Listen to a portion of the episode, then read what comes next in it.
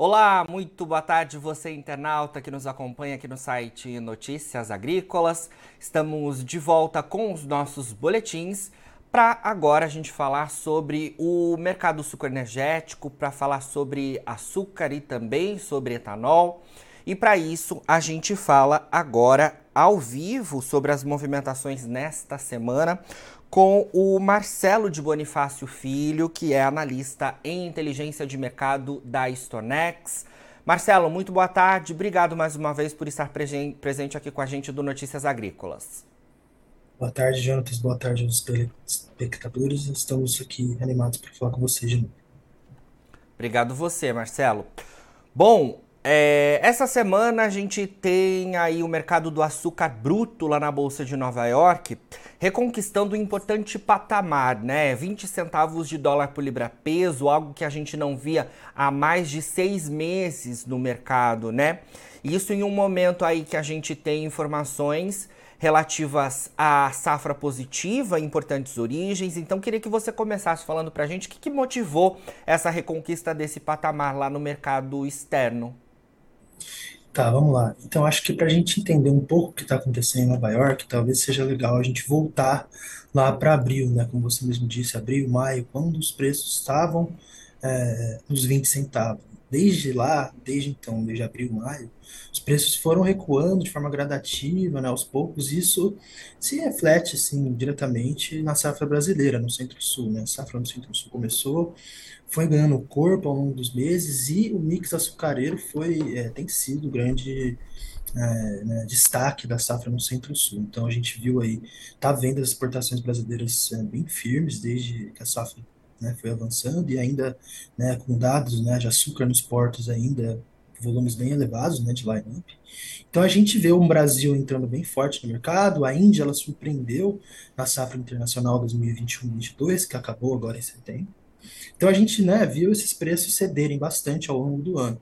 Como você mesmo disse, há seis meses a gente não via esse preço nos, nos 20 centavos. E porque eu quis voltar, né, é, tanto tempo assim para falar sobre o que está acontecendo agora.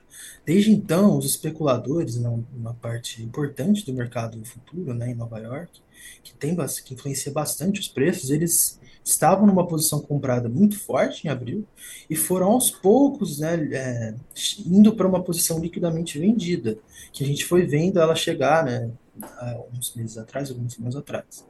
Então a gente ali em setembro, os especuladores estavam vendidos e os preços ali chegaram para baixo de 18 centavos né, até meados de setembro e agora a gente está vendo os preços nos 20 centavos. O que a gente tem visto, na verdade, os preços subiram muito forte ali no dia 28 de outubro, eles estavam em 17,60 mais ou menos.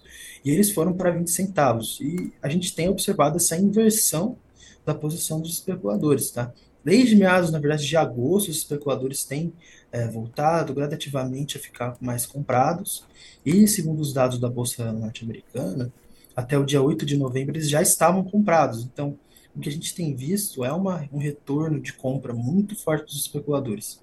Hoje, ali por volta das quatro e meia, a Bolsa vai soltar de novo é, a atualização desses dados de posições, e é possível que a gente veja ainda uma expansão ainda maior dessa posição comprada dos especuladores, porque esse período de captação do, desse relatório dessa semana é, captou ali uma alta de quase 7% de Nova York. Então, provavelmente vai indicar isso para a gente, tá?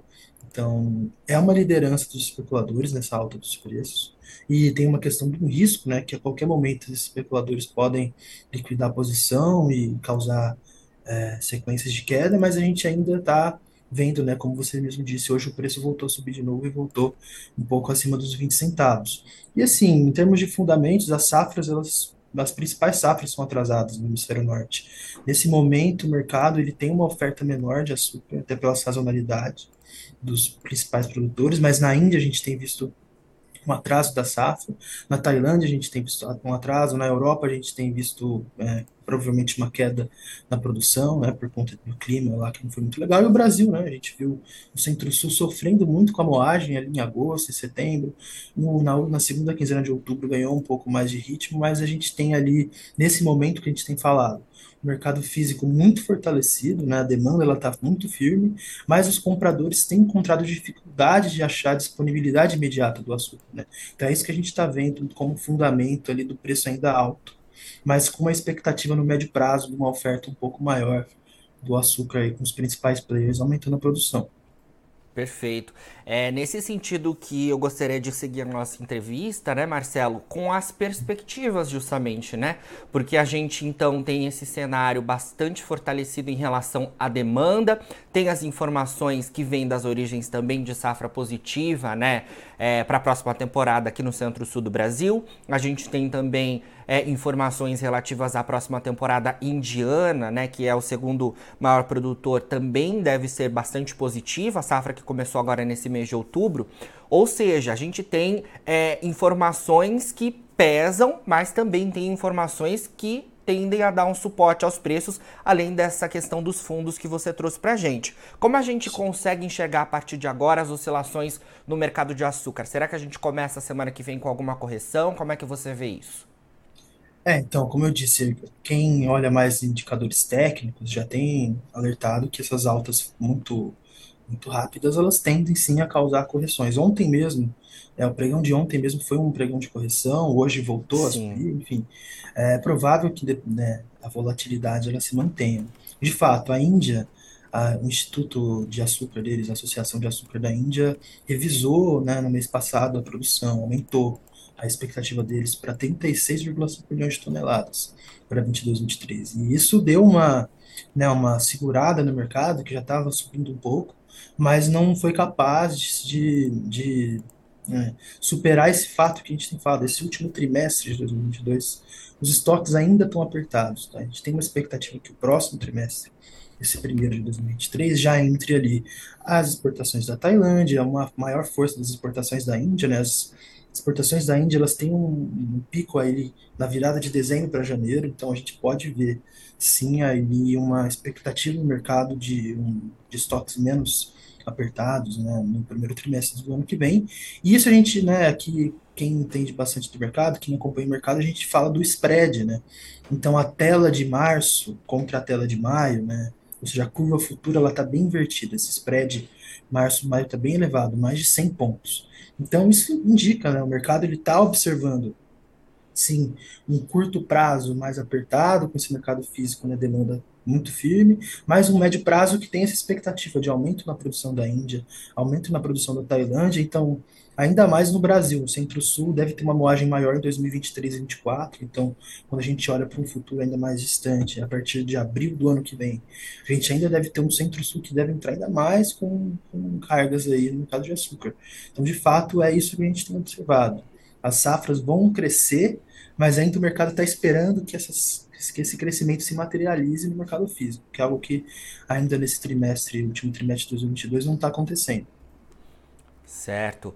Marcelo, é, um ponto que eu também queria abordar é, apesar da perspectiva de safra positiva no próximo ano aqui no Centro-Sul, a gente tem acompanhado nas últimas quinzenas, a Única inclusive trouxe né, esse impacto é, das chuvas, né?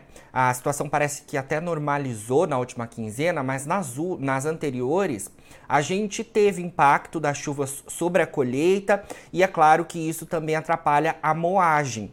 Como é que você vê essa finalização aí, né, de moagem da safra 22-23 aqui no centro-sul do Brasil? Porque a gente já está mais do que na metade do mês de novembro e estamos caminhando para a finalização dos trabalhos, né? Você acha que esse impacto pode ser um fator de suporte também para os preços? É, é, o Centro-Sul ali, agosto, setembro, um pedacinho de outubro, tem, impactou os preços, tá? A gente, né, assim, vamos supor que tenha sido uma surpresa essas quinzenas, o preço com certeza teria reagido de forma diferente. Mas essas chuvas, elas causam um pouco de dúvida aqui para quem acompanha o mercado, assim, que, a gente está entendendo. Né? A gente viu essa segunda quinzena de outubro é, uma moagem um pouco maior, um pouco acima do que o mercado até esperava. Então pode ser que aquela, aquelas áreas que não foram colhidas em períodos chuvosos em semanas anteriores, pode ser, é provável que muitos produtores ainda estão né, colhendo agora, esperando esse, é, aproveitando esses tempos mais ensolarados, menos chuvosos, para colher.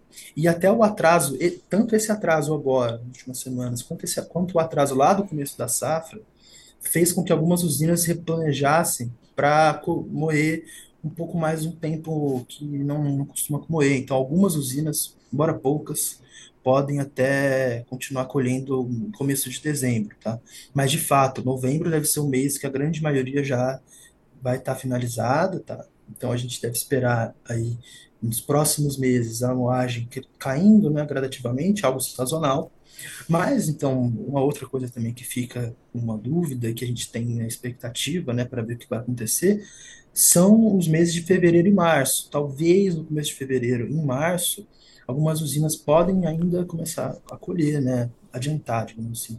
Colher, na verdade, que a gente chama da cana bisada, né? Que é a cana que era para ter sido colhida agora, mas que ficou no campo um tempo né, que não costuma ficar, e aí começa a colher em março. A gente não sabe, não tem certeza quantas usinas vão fazer isso, mas é possível. A gente pode ter o mês de março 23, né, o último mês da safra, um pouco mais pegado, né, com uma moagem maior justamente por conta de todos esses atrasos que acabam prejudicando a colheita agora. Porque agora, novembro e dezembro, são meses que as chuvas começam a voltar na região canavieira, que aí, no caso, né, essas chuvas em excesso, desde agosto, elas acabam sendo benéficas para aquela cana que vai ser colhida lá em 2023, 2024. Uhum. Então, por mais que seja uma colheita prejudicada agora, uma moagem prejudicada agora, a gente acaba tendo uma perspectiva positiva para a próxima safra com essas chuvas aí acima da média. Certo, Marcelo.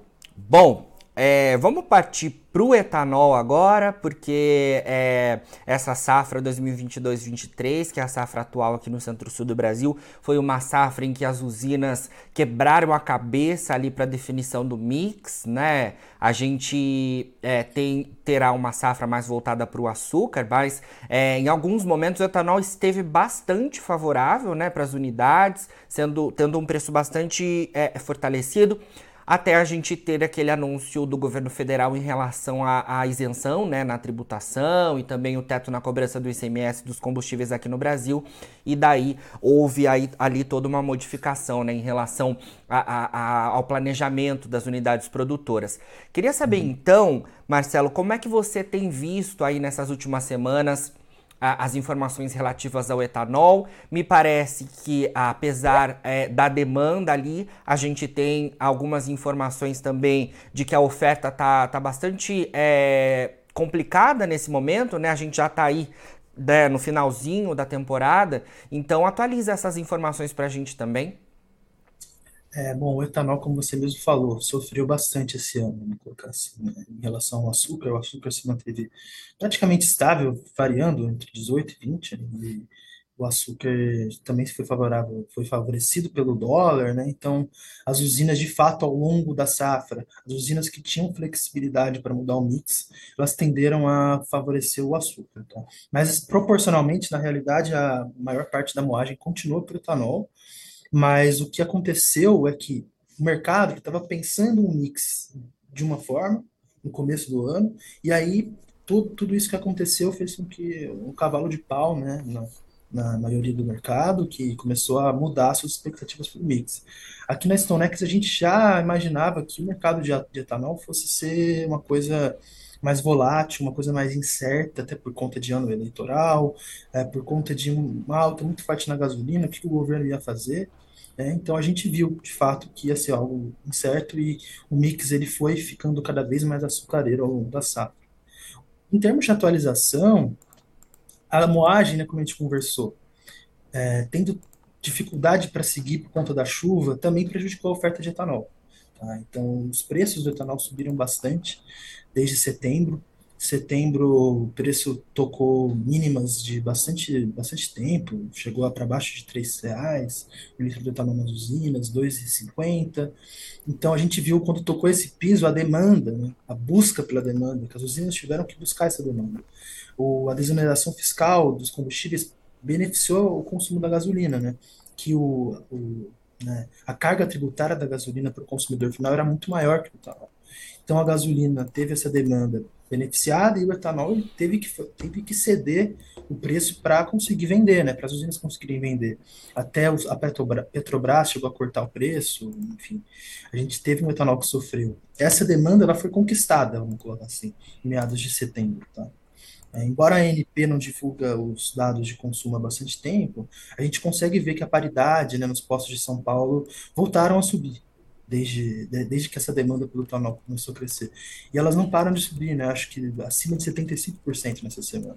Então, a gasolina ainda está beneficiada pelo, pelo, etanol. E nesse momento, né, essa paridade é, beneficiada para a gasolina, desculpa, ela limita as usinas a subirem ainda mais o preço. Então, os preços nas últimas semanas para o etanol hidratado têm ficado mais estáveis, até caindo em algumas regiões para conseguir vender. Mas o fato é que os estoques de etanol nas usinas, eles não é, não estão tendo facilidade para crescer, até estão caindo um pouco, porque a, a moagem ela tem encontrado dificuldade e as usinas têm, conseguiram aí né, vender em setembro, quando né, essa demanda veio.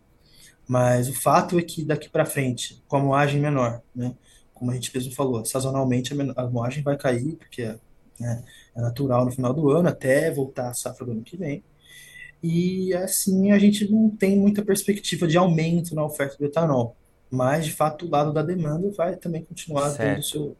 Né, enfim, mas a gente vai ter que esperar ano que vem, volta os impostos, não volta, a gente tem que ver como que vai ser daqui para frente, mas o etanol ainda continua né, mais barato que o açúcar no comparativo, tá? Mesmo com essas subidas.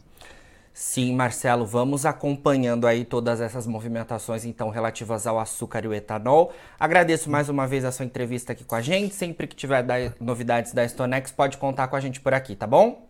Beleza, muito obrigado aí, até a próxima. Até mais. Falamos aí então com o Marcelo de Bonifácio Filho, que é analista da Stonex, a gente trazendo as informações relativas ao mercado de açúcar e de etanol. Agora, na finalização dos nossos boletins, você fica com as nossas redes sociais. Siga a gente por lá para se manter atualizado sobre todas as informações do agronegócio brasileiro. A gente fica por aqui, mas daqui a pouquinho tem mais boletins ao vivo. Fica por aí, a gente se vê.